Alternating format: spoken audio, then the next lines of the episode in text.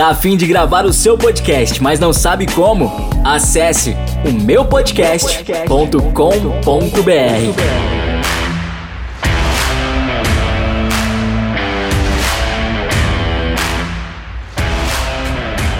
Vai começar o Staffcast, um podcast exclusivo com bastidores dos melhores eventos do Brasil. Apresentação: Bruno Dias. E o convidado de hoje é um dos maiores empresários do ramo musical, Fábio Borges, o Borginho. Fala galera, beleza? Começa agora o Staffcast. Meu nome é Bruno Dias e esse é um podcast que vai deixar você inteirado de tudo o que acontece nos bastidores dos maiores eventos do Brasil. O bate-papo de hoje é com um dos principais empresários do meio sertanejo, Fábio Borges. Ele é gestor de carreiras, desde árbitro de futebol, DJs e artistas. Ele é considerado um dos principais responsáveis pelo sucesso da dupla sertaneja Pedro Paulo e Alex. Atualmente ele comanda a dupla Ciro Neto Manuel e tem chamado a atenção desde a primeira música de trabalho. Fala, Borginho, tudo bem? Tudo bem aí, Bruno? Como é que você tá? Tudo na paz? Prazer estar falando aqui com vocês nesse novo projeto aí que vocês estão lançando. E é uma honra estar aqui passando um pouquinho das experiências que a gente já vem é, trabalhando nesse mercado do show business. Pois é, eu esqueci de algo aí, nesse. É, eu tentei resumir o seu currículo, né, para quem está escutando a gente entender quem é o Fábio Borges. Não, acertou aí bastante coisa. Eu comecei a trabalhar com o Pedro Paulo Alex, foi onde eu tive uma, uma visibilidade maior como empresário artístico e gestor de carreira ter começado desde o início com eles, hum. mas antes do PPA já vinha, já vinha batendo cabeça já com vários outros artistas de Maringá e região aqui. Mas assim, para quem está escutando a gente, ah, não lembra quem é Pedro Paulo Alex, conhece pela música, eu, vou, eu separei um trecho aqui. Não tenho chaveco e no chinelo. Pedro Paulo e Alex tem fama de pegar. Essa música aqui fez sucesso, né, Borginho? Essa música foi onde é, foi divisor de águas, né? Como se diz por aí. Sim. Foi onde a gente apareceu, foi onde a gente conseguiu ir pro para as rádios, foi onde a gente conseguiu fazer muitas portarias no estado do Paraná, uhum. aonde a gente pegou todo o nosso trabalho, toda a nossa divulgação público e começou a divulgar o nosso público e essa música para outros estados onde a gente teve a chance e tivemos a oportunidade de estar tá apresentando esse trabalho que a gente vinha já apresentando no Paraná, para o estado de São Paulo, é, Minas Gerais, Espírito Santo, Rio de Janeiro, Mato uhum. Grosso, Mato Grosso do Sul, Rondônia. Entendi. O Borginho, mas fala para mim, como é que você caiu nesse meio? Como é que você deu início aos trabalhos aí como é, gerenciador artístico, como produtor? Como é que o Fábio Borges entrou nesse caminho? Na verdade, Bruno, eu sempre tive um sonho de ser. ser o sonho era ser produtor. Certo. Aí eu fui procurar saber quantos produtores, que tipo de produtor eu seria, né? Porque até então produtor é produtor musical, uhum. produtor de eventos, produtor de shows, produtor de produtor técnico. Falei, não, eu vou trabalhar uma produção geral. Você não precisa ter um conhecimento totalmente de tudo, mas sim você tem uma capacidade de ter um relacionamento bom com a frente, que é com a sua equipe, que é com os rádios, com a TV, que é com o artista, com quem está prestando serviço para você. Você tem que ter uma, uma boa relação. Então eu me encaixei nessa produção geral. Certo. E aí eu fui a procurar saber mais sobre a produção geral e quem me indicou um, para fazer um curso foi o Mota, André Mota, da, que, faz, que fazia PA para o Rio Negro Solimões, e ele me indicou em Rio Preto, e eu fui, estudei um pouco em Rio Preto, comecei a entender bastante as coisas sobre produção. Aí depois eu fui trabalhar com o Gilberto Gilmar como hold, sempre começando sempre por hold. Uhum. Nunca cheguei num, num, num, artista como produtor ou produtor geral. Só que aí eu fui virando hold dessa galera, fui aprendendo as coisas, o que, que era treliça, P10, o que, que é isso, acrílico. Tudo queria saber o que, que funcionava. Aí foi passando-se os anos, eu voltei para Maringá, e aí é onde eu comecei a trabalhar com os artistas regionais daqui. Ney Anderson, Robert Robson, Renato Graciano. E naquele tempo, é, os mais conhecidos eram o Arnaldo Alexandre, o Gabriel e Léo Giba. É, isso aí é em que ano a gente está falando? 2008? 2007, 2006, 2007. E, e aí eu tentei trabalhar para esses, um desses três artistas, trabalhar, mas só como esses artistas já tinham já a galera deles, eu não tive espaço. Uhum. E aí a minha, a minha oportunidade foi fazer produção para esses outros artistas menores, que aí em 2009, 2010 recebi a proposta para trabalhar com a Tayane Thiago, que era o primeiro Thiago.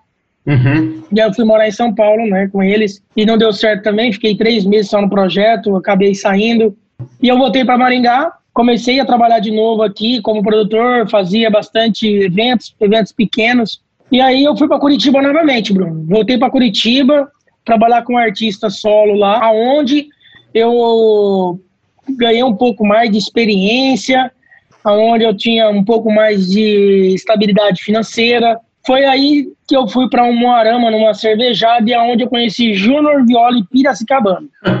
Mas você também rodou, hein? Aí eu conheci esse Júnior Viola e Piracicabana, Bruno, e chamou a atenção. Só que eu não imaginava que eu ia trabalhar. Beleza, passou isso aí, voltei para Curitiba e aí eu vim para Maringá. Na Expo Engá tinha a barraca da Zona 10, onde teve a gravação do Janderson e Anderson, do CD, e o Júnior Viari Piracicabano abriu o show dos moleques. E aí uns amigos meus falaram, não, faz a abertura desses caras aqui e tal. Fiz a abertura, chamou a atenção, aí foi onde o Mário Magalhães interessou neles e foi para Moarama, buscou eles lá, falou, ó, vou, vou vou investir. E aí, logo em seguida, quando separou Hugo Pena e Gabriel, a gente falou assim, cara, vamos colocar um nome numa dupla que seja comercial. Eu acho que nós poderia colocar Pedro, Paulo e Gabriel. Aí todo mundo falou assim, ah não, velho, Hugo Pena e Gabriel já separou, tem Zé Henrique Gabriel, tem tal Gabriel, tem isso, tem muito Gabriel. Vamos colocar Pedro, Paulo e Alex mesmo. Uhum. Falei, ah, Pedro, Paulo e Alex, beleza. Aí começou Pedro, Paulo e Alex. Aí eu vim para Maringá, que não tinha mais condições de eu ficar em Curitiba, vim para Maringá. Tentamos de tudo aqui em Maringá, as portas sempre fechou, nunca tivemos a oportunidade de entrar no mercado de verdade. Só que aí a gente gravou a música Adultério, que é uma música do MC Cato. A gente soltou Adultério, foi onde a gente apareceu um pouquinho. Que na 4x4 a gente soa, ou Red Bull, quanta mulher boa. E aí a gente começou a trabalhar, a fazer portaria na região. Fazia uma porta aqui, uma porta ali, uma porta aqui. Aí o Irã, da Irã Produções, foi o primeiro cara a, a, a, fechar um show nosso Nova Esperança. Certo. E aí ele fechou, aí ele fechou uma parceria com a Maringá FM para falar do evento. Ah. E aí começou um namoro dentro da Maringá FM com o Pedro Paulo Alex, isso, aquilo. Tocava música no, no, no a, a, a, vinheta, a gente fazia o máximo, colocar a música para aparecer. E aí foi legal, cara. A gente começou a fazer bastante porta e todas as portas nossas davam um, um valor bom. E aí começou um contratante falar pro outro pô, Pedro Paulo Alex portaria, Pedro Paulo Alex portaria, ganha dinheiro, ganha dinheiro. E foi se, se alastrando. E aí a gente, em 2013, final de 2013, acho que é onde a Maringá FM apostou no Pedro Paulo Alex para fazer uma barraca onde a gente foi um estouro, um sucesso. Sim. Aí dali deslanchou, é, dali deslanchou. Para quem está ouvindo a gente no estado do Paraná, a Maringá FM é uma das rádios, uma das maiores rádios, né, que tem, tem uma força bem grande nesse, na, no sertanejo, enfim, é, ela é responsável pelo sucesso de várias duplas, inclusive, né, é, o início, a história do Pedro Paulo Alex aí passou pela, pelo, pela Maringá FM e tem a sua a sua parcela aí de. Tem a sua parcela, tem a sua parcela. Aí depois da Maringá FM veio outras rádios também, abraçou também. A uhum, gente sempre claro, sim. A, a, gente sempre teve, a gente sempre teve uma relação muito boa com as rádios, principalmente eu sempre frisei em rádio, porque eu gostei sempre de rádio. Antes de querer mexer com a música, eu queria ser radialista, queria ser locutor, ser alguma coisa. E você acabou partindo para um lado de relacionamento de rádios, né? Você acabou indo, é de tanto gostar por esse meio, você acabou indo, falou, vou me enturmar com esse pessoal. Isso. Vou me enturmar e facilitar a vida dos meus artistas. É, eu analisando, Bruno, eu analisando assim, eu não sou um cara estudado, eu tenho até oitava série. Já começa por aí. Hoje o mercado ele precisa de pessoas capacitadas e bem preparadas, não só na prática, mas sim na teoria também. Uhum. E eu sou um cara muito da execução, né? Até mesmo porque eu tenho um sócio hoje junto comigo nesse projeto de gestão de carreira, que é o Valdir, que ele é o cara cabeça que fica no escritório, faz os papel, faz os documentos, faz os planos de negócio. Cuida da papelada, uma... né? Ele é o da papelada e eu sou da execução. Então isso combina. Eu não me envolvo no dele, ele não envolve no meu. Então a gente fechou uma parceria muito boa, a gente tá junto já faz acho que quase uns oito meses. E a gente tem um resultado muito bom. É. E quando eu, quando eu vi que eu não tinha tanto. É, para ser empresário, você precisa ser, ter dinheiro. Para ser isso, você precisa ter isso. Então eu fui me intitulando, me intitulando e ser empreendedor, ter ideias, ter força de vontade de trabalhar, que é o que não faltava, e também tem que gostar muito, Bruno, desse é. mercado da música, porque ele é muito difícil, ele é muito competitivo. Esse é um, esse é um mercado que tem que ter muita malícia, viu?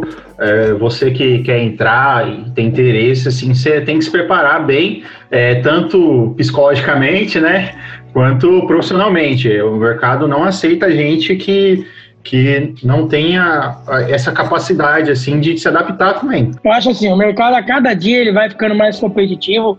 Eu acredito que com essa pandemia que nós estamos vivendo é uma das principais é, é, uma, é uma das principais chaves de mercado, Bruno, que veio para realmente é, selecionar quem é quem e quem não é quem. Hoje o mercado ele tá, ele tá separando e eu acredito que vai ser muito bom para todo mundo. Só que as pessoas que se aventuram nesse mercado, ela tem que estar tá preparada para críticas con construtivas como negativas. E nós, como somos brasileiros, somos seres humanos, nós não aceitamos as críticas com as, nega a, as, as negativas, né? As negativas é difícil de aceitar, né, Wardinho? Não, a gente só gosta de ouvir as positivas, coisas boas. Ah, que isso, que aquilo. E a gente vive no status. E outra, a gente é, é, Quem vive na música, Bruno, isso é um negócio que eu tiro de mim. Não é o que acontece no mercado da música, mas sim o que acontece comigo. A gente fica embriagado. Não é alcoolismo. É, a gente não se embriaga com alcoolismo. A gente se embriaga com o status. O status. Com né? o glamour. Exato. Quando eu pensei, cara, eu preciso do quê? Para sobreviver? Preciso de dinheiro. Primeiro, primeiro para sobreviver, eu preciso de Deus depois eu preciso de família. Uhum. A partir do momento que eu comecei a analisar que status não me dava dinheiro, não me dava sossego, não me dava espiritualidade, eu comecei a deixar o status de lado. É porque o status sem... ele, ele, ele é bom, né? Mas da mesma forma a gente dá uma rasteira bem grande, assim, quem quem não está acostumado, até para quem está acostumado que esse meio é bem, é bem é, complicado nessa questão. Muita gente envolvida. Você ser alguém, eu não, eu não me considero que as pessoas tratem a minha pessoa por status, Bruno. As pessoas me tratam por pelo que eu sou, pelo que eu faço e pelo que eu venho fazendo. É, ninguém, eu nunca vi uma pessoa me tratar assim porque eu sou isso, porque eu sou aquilo e sim pelo que eu faço. É. Eu me sinto muito bem com isso, porque para mim não tem cor se é preto, se é branco, se é amarelo, se é vermelho. Para mim não tem se o cara tem dinheiro, se o cara não tem. Então eu trato todo mundo igual. Então eu recebo todo esse tratamento de todo mundo igual. Então é uma coisa, uma coisa que não aconteceu na minha vida também. Eu não tinha nada, comecei na música não tendo nada, não tinha nem uma moto para andar e nem uma bicicleta. Eu acho que Deus abençoou o meu caminho fez com que hoje eu, eu tenha minhas coisas para sobreviver, comer, morar pelo menos um cantinho para ficar. E, e, lógico, eu acho que o valor maior que eu ganhei é, de toda essa minha vida foi o meu conhecimento que eu tenho hoje. É, esse conhecimento que eu tenho, eu acho que não tem dinheiro que paga. Tive uma experiência de vida muito boa, viajei o Brasil inteiro, conheci pessoas boas e pessoas ruins, sei o que é bom e o que não é, você acaba, é, você nesse Exato. meio, você acaba percebendo. É natural, você é automático. Você, eu pelo menos, eu, eu sou produtor há mais de oito anos e você acaba percebendo quem é a pessoa que se aproxima de você por interesse e quem é a pessoa que realmente está ali para contribuir, é, enfim, é, te ajudar realmente é assim, não esperando, não é não esperando nada em troca, mas sem aquela malícia, né? Ah, eu vou, eu vou me escorar no Bruno porque eu vou ter acesso a um ingresso, vou ter acesso a um camarim, enfim, vou é, é, essa, esse, esse interesse, né? Para todo relacionamento existe um interesse, né, Bruno? Só que assim, eu, graças a Deus, eu nunca almejei em ter sucesso, eu nunca almejei em ser mais do que ninguém e nem menos do que ninguém. Eu sempre almejei na minha vida é, ter paz e poder comer, beber e poder curtir os meus momentos com a minha família, com quem estiver comigo. Então eu acho assim que eu deixo a vida me levar, não fico, é, não preciso passar a perna em ninguém, nem trapacear para eu me, so, me sobressair de algumas situações. Então, a minha, minha, minha trajetória, tanto no, no, no, no Pedro Paulo Alex, que foi maravilhosa, Sou grato muito ao Pedro e Alex. Ah. Lógico, a gente erra pra caramba. É, tive erros e acertos no Pedro e Alex. Mas são esses Após erros aí, né, que a gente que a gente aprende, né? Bruno, a nossa vida, a nossa vida de a nossa vida tanto do empreendedor, de um frentista, de uma doméstica, de um lavrador, de um produtor, de um gari, de um coletor, qualquer tipo de pessoa, a, a nossa vida é 85% de fracasso. 15% é de algumas vitórias que pode sim você ser campeão ou não. Então eu penso sempre assim, 15%, se você está é, tá sendo, se você está errando é, numa situação, você está tentando, você está errando para tentar acertar. Você não está errando porque você quer. Então eu, nunca, não, eu não vejo que as pessoas, ah, pô, o cara errou, errou. Não, mas a gente sempre erra para acertar. Nunca erra para perder.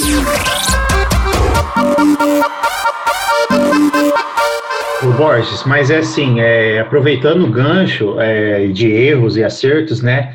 É, nessa sua trajetória, é, assim, com de vida, ou até mesmo na, na sua época com Pedro Paulo e Alex, qual que foi a sua maior dificuldade que você encontrou nesse caminho, assim, até é, você chegar à ascensão dos meninos? A maior dificuldade que eu encontrei foi a chegada mesmo de me posicionar. O meu posicionamento, não saber o que eu queria. Não saber se eu queria fazer graça, não saber se eu queria ser palhaço, eu não sabia se eu queria ser o, o bonequinho da estrela, eu não sabia se eu queria ficar entregando panfleto na cidade de Maringá, eu não sabia se eu queria ser office boy. Sabe quando você não sabe que você, se você não quer nada? Aí você não sabe o que você quer da vida. E aí, as pessoas que estão ao seu lado, principalmente é, família, ficam indecisas. Até a partir do momento que a família fica indecisa e não está nem acreditando em você, às vezes, aí, é, aí o negócio pega fogo. É. Então, é, a decisão minha mesmo foi em 2010 mesmo, Bruno, 2010, 2011 eu falei, não, velho, eu vou ser produtor artístico e lá na frente, depois que eu sei um pouquinho, se eu entender um pouquinho de produção artística, eu vou ocupar alguns espaços. Foi aonde veio o Pedro Paulo e Alex e aonde foi aonde eu tive o espaço de ser, de me envolver com rádio, usando o Pedro Paulo Alex pra caramba, para conhecer, pra galera conhecer o nosso trabalho. E ali no Pedro Paulo Alex eu aproveitei as oportunidades todas que tiveram, todas. Curso nos Estados Unidos que a gravadora deu, eu fui. É, é, viagens, é, palestras, encontros de produtores do Brasil. Fui em todos. Eu aproveitei todos porque eu só falei assim: eu não vou ficar no PPA para sempre, ou eles não vão me querer para sempre. E a vida é assim, elas são ciclos, meio, começo e fim. Quando eu saí do Pedro Paulo Alex, eu saí convicto que eu não ia ficar desempregado. É, e nem ficou, né? Você é. É, é a prova que a adaptação que você teve com, com esse todo know-how que você tem, que tá aí tocando a vida aí.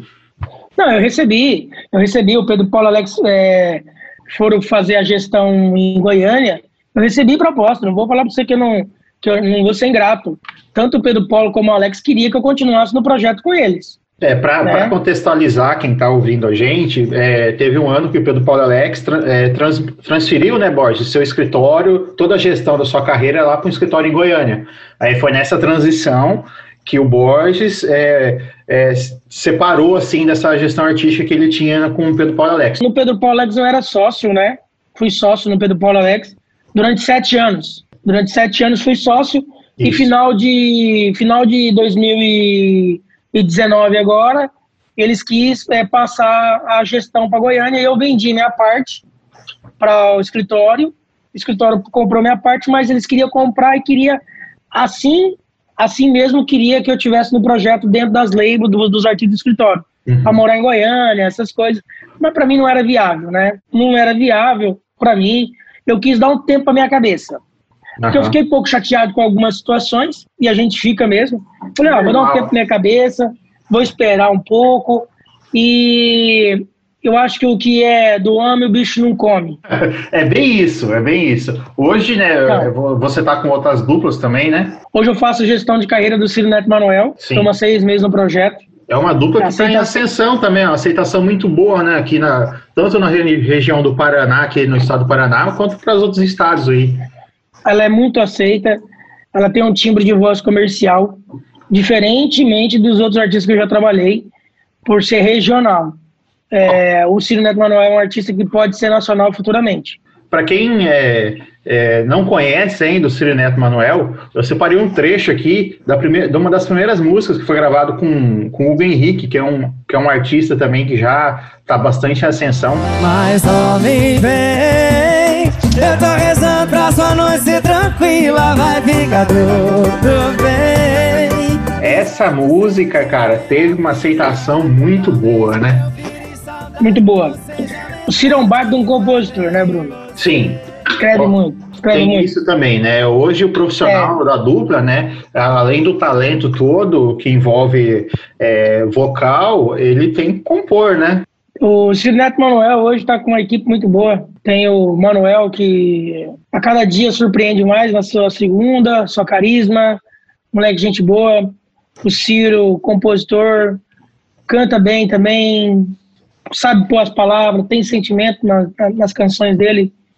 É, tem o Valdir que cuida da parte financeira, que ele que cuida da- de toda a engrenagem ali para que a gente possa fazer uma ótima execução do trabalho e que a gente possa levar essa dupla em palcos que jamais eles possam imaginar, né? Porque Sim. o artista ele nunca imagina que ele vai estar em tal lugar Nunca. e a gente sempre sonha. Quem está à frente sempre sonha. E a gente, é, a gen- eu como produtor, eu, eu vejo muito isso nos artistas. né? A gente tra- não trabalha só com um show, a gente trabalha com sonhos. Tanto de quem está no palco, de tanto com, com a pessoa que está indo ver o artista, que é fã. Então é bem delicado. Eu, particularmente, eu, eu conheço pessoalmente, tanto o Borginha, meu amigo pessoal, quanto o Ciro Neto Manuel, e assim, são pessoas incríveis, a, a dupla, eles têm um, um carisma enorme e tem tudo para crescer aí e dominar esse Brasilzão. Olha eu explicando pra polícia que eu fiz barulho, mas você que é a bandida. Só recaída. Ô, ô Borges, mas é, é, tocando no assunto da pandemia, assim, você é, tem vários amigos no meio, né? Esses empresários artísticos e, enfim, é, como que eles estão reagindo? Como é que está sendo as atitudes dele, né, voltadas para durante e pós-pandemia? Em relação à música, a espaço cultural, eu acredito que a gente vai ter aí um, um resultado de shows só se a vacina chegar no mercado. Se a vacina chegar no mercado, Bruno, vai ser lindo e maravilhoso. Se ela não chegar, não vai existir eventos, não vai ter como essa situação atingiu todo o nosso mercado. Né? Uhum. Agora, eu Pegou a acredito que- surpresa. É. Só que eu acredito que o evento não volta enquanto tiver e não tiver essa vacina, Bruno. Eu acredito que é só depois do carnaval do ano que vem, olha lá, meu irmão. Vamos todos rezar para sair essa vacina aí, apostar na nossa a ciência brasileira, que vai tudo se resolver. Mas o, Borges, é assim, nessa sua carreira, né? Eu tenho certeza absoluta que você já se deparou com alguma eventualidade que não estava no seu controle e que você falou: Meu Deus, como que eu vou resolver isso? Porque ah, o show tem que acontecer. De sete anos de Pedro Paulo e Alex, eu lembro até hoje, eu nunca vou esquecer. Nova Serrana, Minas Gerais. Show do Pedro Paulo e Alex para 20 mil pessoas, de graça. Chegamos lá na cidade, lá, chegamos lá na cidade, é, fomos pro hotel, tudo, fizemos as coisas e fomos pro show. Chegamos lá no show, a dupla tinha que chegar duas horas antes de começar o show. Uhum. E fomos pro camarim, eu, Pedro Paulo, Alex, a equipe todinha. E ficamos ali, cara, conversando, trocando ideia no camarim, trocando ideia, falando do DVD novo, falando das músicas. A hora, meu irmão, que eu peguei o microfone para fazer a abertura, o painel não ligou, as luzes do palco não ligou. E aí a gente tava, não tava entendendo por que, que não estava ligando. Falei, Pô, mas passamos o som hoje, foi tudo lindo e maravilhoso. Adivinha o que aconteceu, Bruno? Acabou o óleo diesel dos geradores, meu irmão. Meu Deus. Tinha quatro geradores no fundo do palco, enorme. E os geradores, eu acho que não sei se era um, se era dois, se era três. Não tinha óleo diesel na cidade, meu irmão. Não tinha óleo diesel.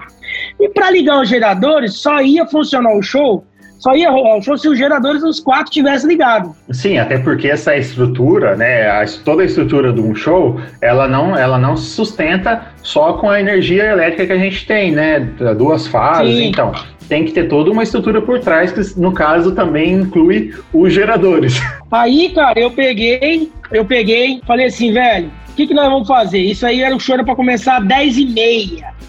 Deu 11 e meia e nada. Na hora que deu 11 e meia, eu peguei o microfone e fui falar com o pessoal. E o pessoal começou a me vaiar, velho. Mas me vaiar feio. Sai daí! Uh! Sai daí!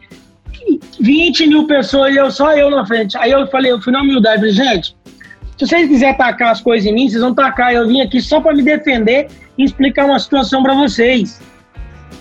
Aí o povo assim, deixa ele falar, ficou todo mundo quieto. Aí eu falei assim, gente, vocês não sabem o que aconteceu. Chora para começar às 10h40. Só que o, não sei, problemas técnicos e problemas mecânicos do gerador. Eu não falei que tinha acabado o óleo diesel para não queimar a cara dos caras. Falei é. assim, problemas é, mecânicos do gerador. Pifou um gerador, nós estamos tentando arrumar o gerador. Assim que arrumar o gerador, o show vai rolar. Aí eu falei assim, beleza, velho, um problema eu já resolvi. Aí eu falei assim, agora falta o um problema, aonde arrumar o óleo diesel? Aí, sorte que eu sempre abastecia a carreta na hora que eu chegava na cidade. E tinha dois tancão. Aí eu cheguei no produtor e falei assim, falei, Evandro, quantos litros gasta para ligar um show de uma hora e meia? Falei, cara, vai uns 200 litros. Falei assim, uns quatro? É, 50 para cada gerador. Falei, beleza, então vamos arrancar 200 litros daquele tanque nosso ali. Vamos lá, fizemos a, bo a boca lá, certo. tiramos o galão pro galão e enchemos os, os, os geradores de com, com, com combustível do PPA, velho. Aí, depois ligou o gerador e começou a chorar uma hora da manhã, Bruno. O povo quase matou na cidade. É, já, o show aberto geralmente ele acontece mais cedo, né? Até porque envolve famílias, enfim. É, mas Sim. que rolê, hein? Essa história não, aí. Esse, véio, essa história eu não vou esquecer nunca. Fala, cara, como que a pessoa me coloca o gerador, liga o gerador o dia inteiro, na hora do show ele deixa acabar o diesel e não tem uma reserva, não tem um tanque, não tem nada. E a cidade é pequenininha, Nova Serrana. E aí né, arrancou do combustível do caminhão e não foi só do caminhão não, teve que arrancar dos caminhões da prefeitura da cidade também. É, essa, aí entra essa questão de todo o processo de check-in, né? Para verificar se está tudo certo no evento, por e parte da produção local, né? É, mas assim, correu tudo bem, foi bom show, foi excelente, mas é um negócio que eu vou levar pra minha história aí, é, é essa daí é para contar pro Brasil inteiro. Bem que eu tentei esse tempo todo, eu não senti saudade, mas eu tô aqui de novo. Ô Borges, mas assim, é, você é um cara que tá sempre na estrada é, pros artistas, né? Como é que é essa vida aí de entrar dentro do ônibus, pegar a mochila, ficar longe de casa?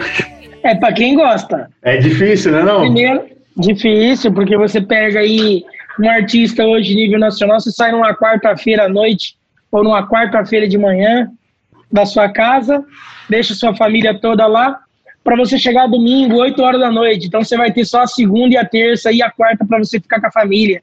E aí a sua família tudo trabalha, horário comercial. Então você acaba não tendo muita vida, Bruno. Tem que ser um negócio muito satisfatório e a pessoa tem que gostar muito do que faz, cara. Tem que ter prazer mesmo no que faz, porque não é, não é qualquer um que vai para a estrada e deixa sua família e vai viver uma vida, e vai viver um sonho que pode lá na frente dar errado ou ele pode te decepcionar. Já passou muito perrengue nessas estradas aí ou não? Muito. Pneu Já furado. chegou pneu furado, ônibus quebrado, ficar dois dias sem tomar banho, não achar pôr de gasolina para tomar banho, ir tomar banho no posto de gasolina, você, você sair do banheiro, sua toalha não tá mais lá, é, você pegar friagem, você ser assaltado na estrada. Você já chegou em alguma cidade que estava marcado o show ou estava para marcar e era fria? Já, muita. Chegamos já em cidade que não tinha nem divulgação. Não tinha nada? Só... Não, nada, era fria. Já cheguei em cidade já que a gente errou o nome da cidade, erramos o nome do estado, e o show era em outra cidade, quase 400 km, não tinha como chegar. Já cheguei em cidade que o contratante fez o show todinho, pegou o dinheiro da porta e vazou e, e deixou nós no hotel, vazado. A gente fez o show, a gente executou o show, fizemos uma hora de show na cidade de. Eu não vou levar o nome da cidade, mas é o estado de São Paulo. Eu subi no palco e falei, gente, o contratante pegou, foi embora, deixou todo mundo sem pagar, deixou os artistas, deixou a equipe profissional, todo mundo né, entrou num bom senso para não dar vandalismo e quebrar as coisas. A gente vai fazer uma hora de show, tá combinado? Pô, tá combinado. Fizemos uma hora e meia de show certinho, atendemos todo mundo, foi o melhor show da nossa vida. Eu acho que se a gente vai levar pro resto da vida, que a gente fez um negócio que foi positivo para nós. É, você soube contornar a situação, né? Eu confesso para você que nessa pandemia eu tô tão acostumado a ficar dentro de Maringá que eu não tô nem à vontade de viajar. Eu não sei como é que eu vou me adaptar na hora que voltar ao mercado para eu poder viajar e ficar dois, três dias fora de casa. E deixa eu te perguntar, é, quando, quando a pessoa faz a contratação de um show, né, tem, todo um, tem toda uma logística a ser contratada, tem os itens de camarim, e isso é polêmico, né? Tem artista que ele abusa do, do item de camarim, tanto tem produ, produção também que às vezes ignora e, enfim, já aconteceu é, de algum artista seu ou que você estava acompanhando, é, de pedir alguma coisa simples ou, ou alguma coisa exorbitante que chegou a não subir no palco por causa disso? Não, não. Isso daí comigo, no Pedro Paulo, no Alex, que foi o artista que a gente mais teve mais contato, com todos os artistas que eu tive também à frente, eu nunca tive esse problema, porque a gente, nós sempre tivemos a, a tranquilidade de resolver as coisas da melhor forma. Porque a gente analisa o que? A gente, a gente sabe das origens de onde nós viemos, entendeu, Bruno? A gente sempre focou no que? Refrigerante, água, carne, ou um filé de frango, uma carne moída, um arroz, um ovo frito, uma salada. Nós não, não tem esse negócio de champanhe, 200 toalhas brancas que eu já vi, iogurte natural sem lactose. Eu já, é, eu já tive um pedido para um camarim que eu não consegui achar o tal do queijo que a pessoa queria, cara. Eu não consegui, não, não tinha Maringá. Mas assim, não tinha a marca, porque a pessoa colocou a marca. Eu quero esse tal, tal. E tava lá, em, em negrito e vermelho ainda. Indispensável. eu falei assim, meu Deus do céu, como é que eu vou achar esse item? Mas enfim, é, é, é um dos perrengues né, que a gente encontra aí, porque tem produções que são mais maleáveis, né? Que são mais fáceis de lidar. Não, na verdade, nego, velho a partir do momento que o artista ele coloca uma música no YouTube, dá um milhão de acessos, e ele tem um produtor que tem uma mochilinha nas costas, ele acha que ele é o rei da cocada preta, e ele pede mesmo e ele judia das pessoas. E tem esse e veio essa pandemia aí para parar com tudo mesmo, para nego cair na real, ser mais humilde. Uma coisa que você errou no passado como como profissional e você fala, que você poderia falar assim, pessoal, ó, eu errei quando eu era um produtor e para você não errar de novo, não faça isso. O que, que seria? Olha, na, na, na, minha, na minha trajetória, Bruno, eu errei. Eu errei muito em não falar a palavra não. Porque eu errei em não falar o não, porque eu nunca agia com a razão, e sim sempre com o coração. Uma coisa que eu também errei bastante, não ser prepotente também, e nem querer ser soberbo nas situações que você está quando você está num patamar, não ser soberbo e não ser prepotente. Acho que isso aí é fundamental para um profissional hoje seguir a carreira com bastante sucesso. Pois é, para todo mundo, né? A pessoa é, ter, um, ter o pé no chão é essencial, né? Mas foi um prazer aí ter você aqui no Staffcast, contando um pouco da sua história de como foi, quem que é o Fábio Borges, o popular Borginho, né, falando sobre sua trajetória. Espero que tenha contribuído aí para você que está escutando a gente agora, é, seja fazendo qualquer atividade. O Fábio Borges é um dos principais é, empresários que tem na, no setor sertanejo. Obrigado, Bruno. Obrigado por tudo aí. Saudade daquele futebolzinho toda terça que a gente sempre fazia, né? Pós-pandemia, na terça, tem que começar às 6 horas da tarde na terça parar só nas 6 horas não, do Não tem dia. hora para acabar, né? É, vai ser tipo pescaria, você faz uma semana. Exato. Tamo junto. Obrigado, Bruno. Parabéns aí por essa iniciativa sua de fazer esse trabalho. E eu acredito que esse Staffcast é sucesso, meu irmão. E eu tenho o prazer de estar participando com você aqui nesse início de de parceria. Cara, brigadão. Valeu, pessoal. Até o próximo episódio. A gente fica por aqui. Esse foi o Staffcast. Staffcast.